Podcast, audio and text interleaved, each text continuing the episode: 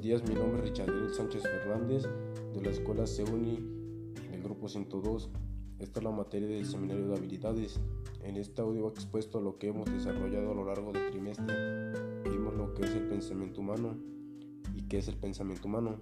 Bueno, esto se basa más que nada en la, en la persona y en dos recursos básicos, que es la curiosidad y la subjetividad.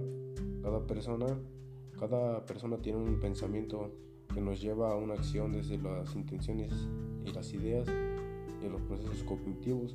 De igual manera vimos lo que es la percepción, conlleva las características de la persona, es el proceso de la, de la percepción, nuestros factores públicos y nuestras elecciones y nuestra interpretación como persona. Por otra parte también vimos lo que es la memoria de nuestra capacidad que desenvolvemos como persona. Vimos los, los tipos de memoria que existen. Eh, existe la memoria de corto plazo y la memoria de largo plazo. Que por cierto, la memoria de largo plazo es la, la mejor porque es donde desarrollamos nuestra capacidad, porque nos costó aprender ese objetivo. Y la memoria de, de corto plazo es la que es la que se puede decir que es la que es, más ignorante porque solamente lo aprendemos a un simple de una simple vista y lo estamos recordando este seguido en ese momento. Y se nos borra se puede decir que al tercero al cuarto día eh, vimos los modelos de asimilación que que desarrolla desde la inclusión hasta las relaciones sustantivas y cognitivas. Eh, tuvimos un trabajo donde pudimos desenvolver desde lo que es la ignorancia, el machismo, este, los pensamientos negativos como positivos. Eh, se, basa se basó en cada color de sombrero que fue el rojo, el amarillo, el, negro,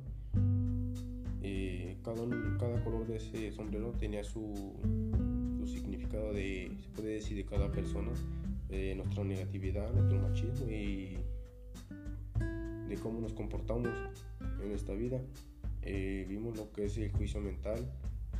Eh, a todo esto me di cuenta que el juicio mental se, se afirma o se niega, en el cual emitimos o transmitimos nuestras palabras eh, por último, en esta clase vimos lo que fueron las lecturas panorámicas, que fue la, la, fue la, sí, fue la panorámica, eh, la selectiva, la crítica. Eh, la panorámica es la que cuando leemos de rápido y solo la visualizamos y se graba de rápido, de solo un vistazo esta es la, lectura panorámica. Eh, la selectiva es la que cuando seleccionamos un párrafo eh, se nos hace más, más, fácil de, más fácil de entender.